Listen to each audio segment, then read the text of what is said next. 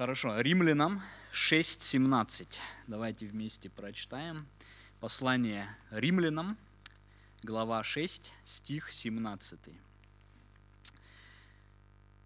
Благодарение Богу, что вы, бывшие прежде рабами греха, от сердца стали послушны тому образу учения, которому предали себя – мы дальше находимся в такой небольшой серии «Мне есть за что благодарить». Да, и этот текст нам очень интересен тем, что мы можем в нем пронаблюдать, за что апостол Павел благодарил. Мы благодарим за то, что нам ценно и важно, и вот мы можем взглянуть, что было для него ценно, за что он благодарил. И, во-первых, этот текст начинается очень замечательным образом – со слов благодарения Богу, что вы. Да?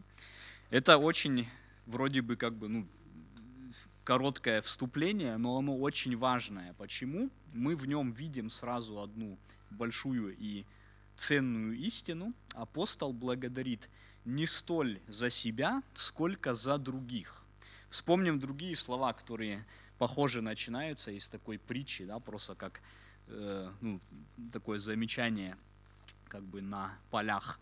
Из притчи про фарисея и мытаря, помните? Там тоже фарисей молился, это Луки 18.11, и он вот так начинал. «Боже, благодарю Тебя, что я не таков, как прочие люди, и потом продолжал. Да? Он, он, он по-другому начинал, да? заметим эту разницу. Апостол говорит, благодарю, что вы, а тот начинал, благодарю, что я. Это не то, что, сразу заметим, это не то, что это что-то плохое, когда мы благодарим за то, что происходит доброго в нашей жизни. Конечно же, мы все принимаем от Бога много доброго. Мы рассуждали в прошлый раз, например, как Он кормит, снабжает нас. Конечно, мы благодарим и за себя.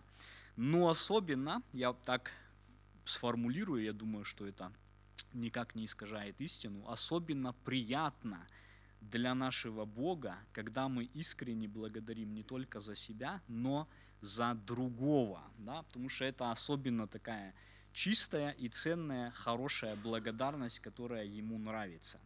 Есть очень хороший гимн на слова поэтессы Веры Кушнир, мы знаем его хорошо, да, там такие слова есть.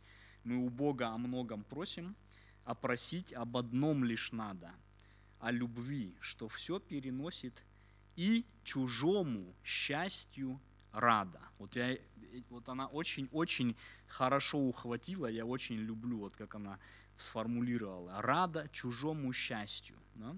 Мы можем благодарить за другого только тогда, когда наше сердце в любви а, движимо вот этой радостью за чужое счастье. Тогда мы сможем действительно, как и Павел, сказать благодарим, что вы. Да?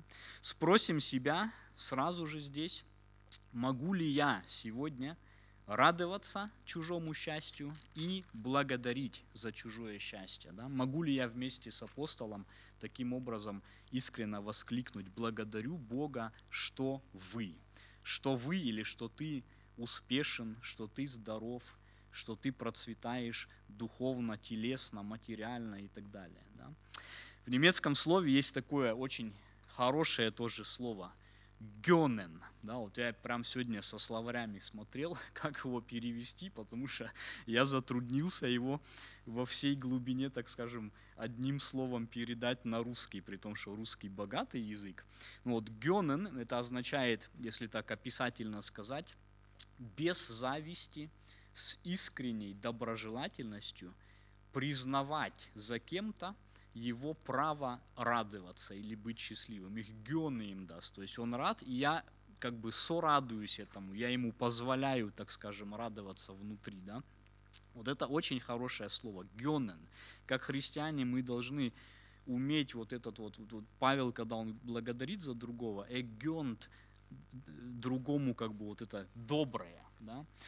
К сожалению, в жизни мы знаем по нашей испорченности, что это далеко не всегда так просто, как кажется. Вот вроде бы ну, по логике я понимаю, да, Конечно, я хочу за другого благодарить и радоваться, но вот не очень это получается.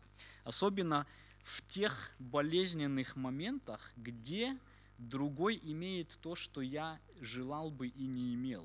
И тогда даже можно заметить, чем ближе этот человек со мной, тем сложнее мне благодарить за него. Ну давайте представим пару примеров из быта. Допустим, в одной семье несколько деток, все радуются, все здоровые, бегают, играют в футбол, и один из деток инвалид на всю жизнь его братья, его сестры бегаются там все, а он навсегда к кровати или к коляске прикованный и так далее, да. Не так, я не знаю, как бы, но могу представить, и это можем мы тоже подумать, да, что да, они твои братья, и, конечно, ты где-то и радуешься за них, но все же где-то и трудность такая определенная благодарить, да, в такой ситуации. Или две сестры, одна очень писанная красавица, у нее как бы все любуются там, а другая, например, с дефектом внешности какой-то, со шрамом от ожога на лице или с какими-то там не так конечности какие-то или еще что-то. И да, она родная и все, да, но где-то вот внутренне, ну мы понимаем, я думаю, что я, что я описываю, да, там есть что-то, что мешает нам благодарить. Да? Или две подруги, Одна заводит семью, рождаются детки, она строит дом, быт создает и все. А другая, у нее есть желание выйти замуж, но год за годом, за годом не получается. И тоже, да, бывает, говорят там, я белой завистью тебе завидую. Но это всегда вот в такие моменты нам сложно благодарить за, за счастье другого, да что-то удерживает нас внутри, даже если мы наружу, может быть, это там скажем или правильно сформулируем, но внутри есть вот этот болезненный момент, могу ли я сказать, да, я благодарю Бога за вас или за тебя, за твою красоту, за твое здоровье, за твое семейное благополучие, за твое э, рабочее место, за твое процветание, если сам я не имею, да, мы можем это тоже признать и знаем, что чаще в такие моменты к Богу не благодарность вот такая чистая за другого возносится, а такой немой где-то крик, какая-то жалоба сердечная, почему все вот так, а я вот так, да, почему вот все там здоровые, а я лишен этого, почему все женятся, радуются там и работают, почему я безработный уже столько лет, почему у меня не удается то-то и то-то, да. И мы видим в Писании, это не то, что мы, я могу это абсолютно сказать, что я это переживал и так, то есть в определенные моменты, вот где есть радость, есть успех у другого, но тебе благодарить как-то вот не по душе, да, очень даже сложно. И в Писании мы видим тоже, благодарил ли Каин за то, что Бог снизошел и принял жертву его брата. Раз, прославил ли он Бога? Нет, он его убил. Да? Благодарили ли братья Иосифа, что отец сделал ему такую замечательную цветную одежду, что он благоволит к нему? Нет, они его продали в рабство и были готовы кровь пролить его и так далее. Да? Ревность и зависть вплоть до того, что человек, вот буквально брат брата, да, и братья Иосифа, он именно брат их, он не просто посторонний. Посторонний бы ходил в такой же одежде, ничего бы не было. Именно вот свой брат, кто ближе, за того сложнее как-то и благодарить в определенные моменты. Да? И это открывает вот нашу испорченность внутреннюю. Да? Вот это, мы можем оценить себя, есть ли во мне вот эта вот нехорошая ревность или зависть тем, что я оценю, как свободно я могу, как искренно я могу благодарить Бога за чужое счастье. Да? И Писание признает, мудрый считает, что Соломон написал эту книгу Екклесиаста 4.4, там прям вот печальный факт, но написано черным по белому. «Видел я, что всякий труд и всякий успех в делах производят взаимную между людьми зависть. и это суета и томление духа. Не благодарность, как Павел здесь еще раз, да, благодарность Богу, что вы, а зависть, да, разделение между братом и братом, между родными, между друзьями и так далее. Вот это, это печальный факт нашей греховности, что мы не благодарим за другого, а скрежещем сердцами часто за другого, наоборот, о его счастье. Но и наоборот, если по милости Божией открыть для себя вот этот простой секрет, благодарить за других от чистого сердца, то мы заметим, у нас всегда будет повод для благодарности. Вот у меня может быть самый плохой какой-то день, но у другого в этот день все хорошо. Если я научусь или осознаю и научусь благодарить за чужое счастье, всегда, как бы хуже, худо мне не было, будет всегда, за что я смогу благодарить. Мне может быть плохо, но хорошо брату моему или знакомому или соседу моему. Может быть, я болен, но ты здоров сегодня, да, мне есть за что благодарить. Я, может быть, потерял работу, а ты в этот день, наоборот, повышение получил. Мне есть благодарить, да, если только научиться вот этой благодатной способности благодарить Бога за вас, как Павел здесь пишет, да, благодарность Богу за что вы. Вот, и само собой это не получится, да, как мы упомянули, по испорченности сердца мы не сможем это вот так вот свободно делать обычно. Что-то должно прежде случиться в нас. И об этом Павел точно так же в этом стихе как раз пишет. Да? Он пишет здесь о перемене. Да? Это второй пункт, который мы хотим отметить. Он благодарит за перемену, произошедшую в них. Что это за перемена? Мы читаем в тексте благодарение Богу, что вы, бывши прежде рабами греха, от сердца стали послушны тому образу учения, которому предали себя. Здесь есть два таких, э, две стороны. Да? Бывши и ставшие. Да? Бывшие рабами греха, ставшие послушными Богу. Да?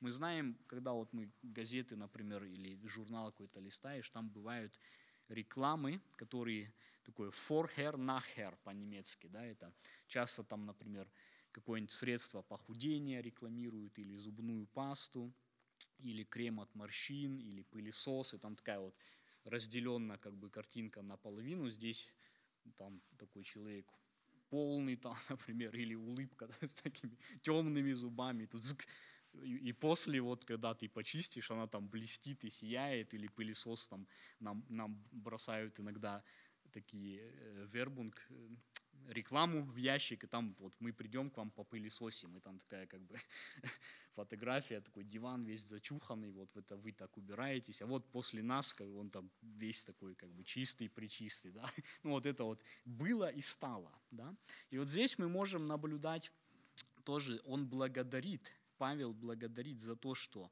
в жизни вот этих людей, адресатов послания, и в жизни и нас сегодня, которые мы читаем, вот эта вот черта произошла. Было вот так и стало по-другому. Что же было у них, да? За что он благодарит? Благодарение Богу, что вы бывшие прежде рабами греха. Раньше было греховное рабство, было тление в их жизни или дела плоти. Давайте вспомним и прочитаем еще раз вместе, в чем их жизнь, в чем дела плоти заключались. Галатам, послание 5 глава, 19 до 21 стиха. Какова раньше была жизнь, и это жизнь и нам хорошо, к сожалению, известна.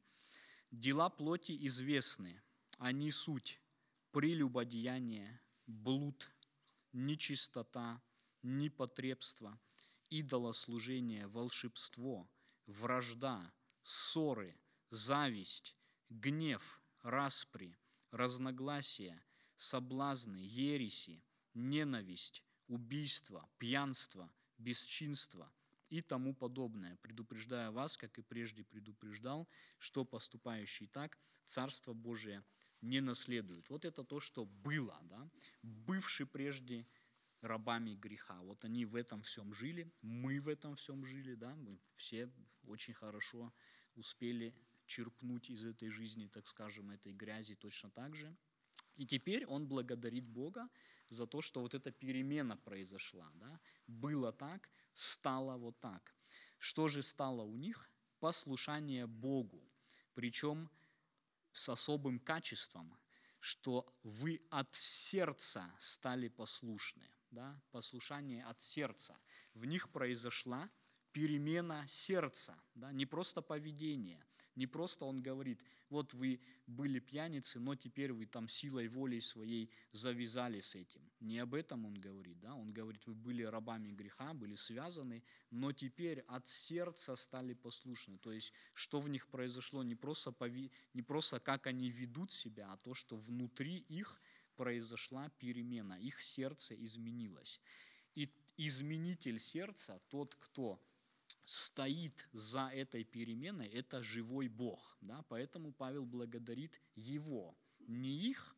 Он не говорит, вот вы молодцы такие, там, слава вам и так далее. Он так не говорит. Он говорит, благодарение Богу, что вы, ставшие, были прежде рабами греха и стали от сердца послушны. Почему? Потому что это Бог произвел вот это. Это Бог причина этой перемены. Это Бог тот, кто совершил это. Поэтому ему и благодарность. Да? То есть мы не, мы не сами способны произвести в себе перемену. Мы не можем сами себя вырвать из пут, которыми дьявол нас связал.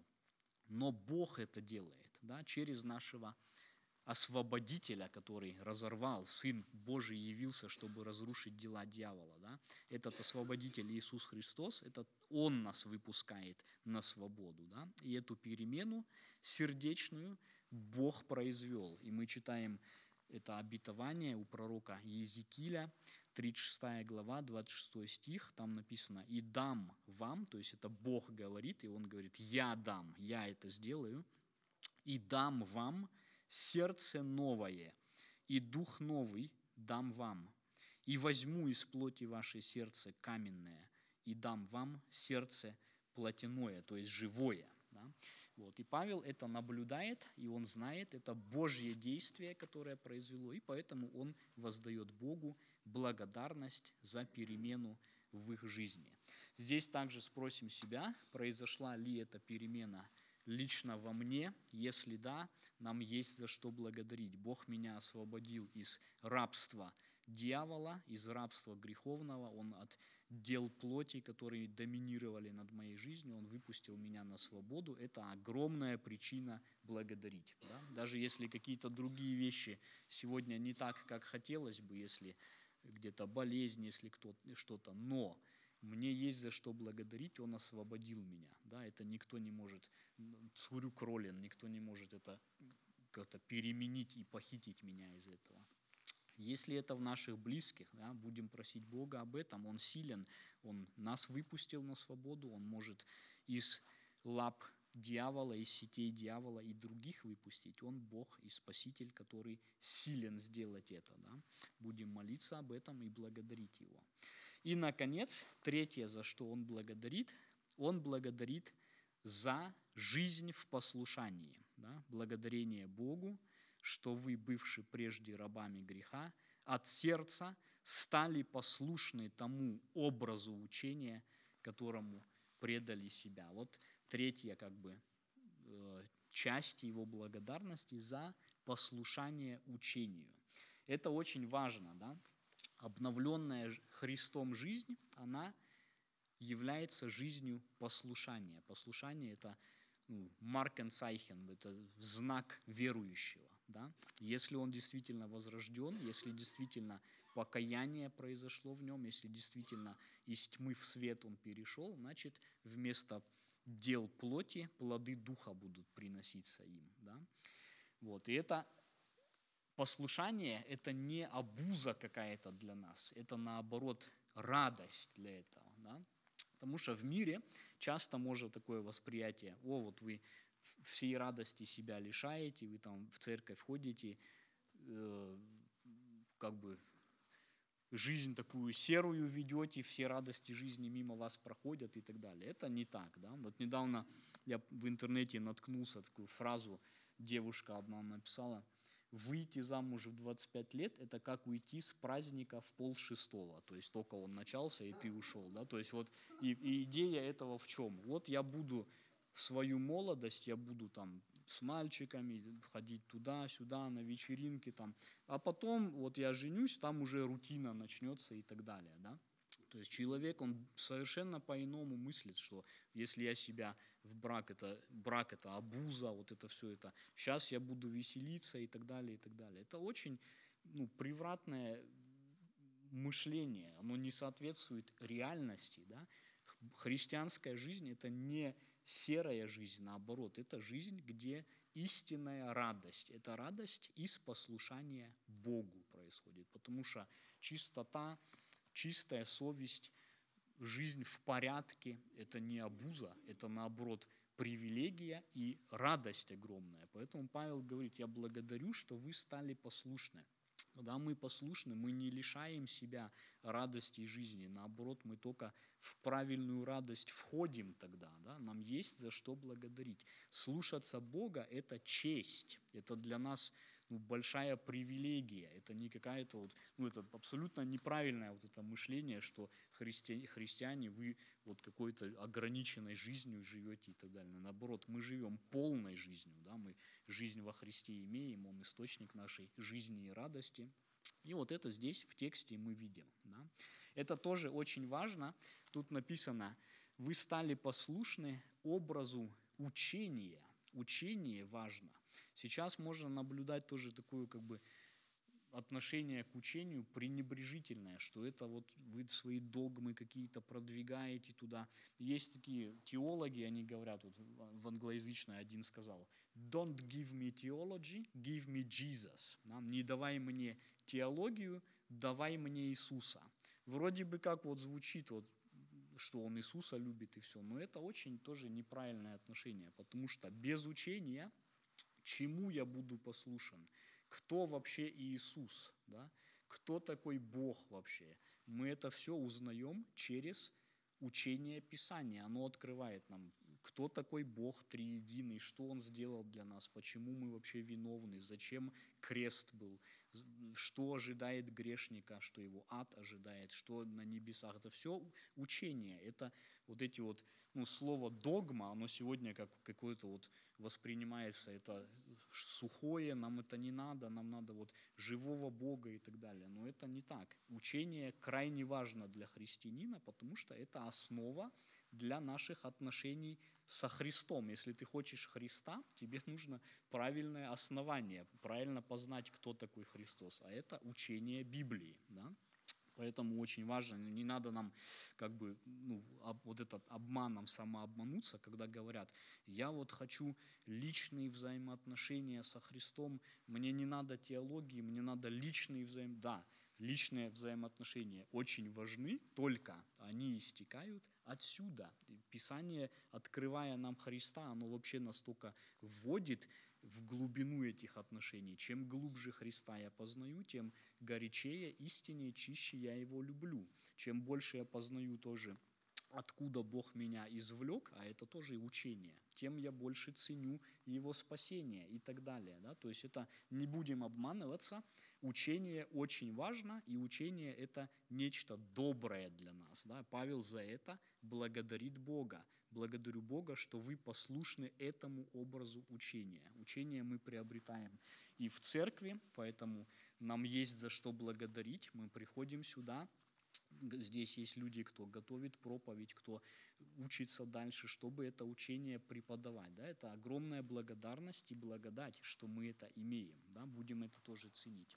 И кроме того, еще раз, да, Христос сказал, Иоанна 14, 21, «Кто имеет заповеди мои и соблюдает их, тот любит меня». Поэтому, когда отрывают вот это вот учение богословия, это вот здесь, а Христос живой, Он вот здесь. Иисус так не говорил. Наоборот, Он говорил, кто мое учение принял и держится его, это Он любит меня. Это есть любовь.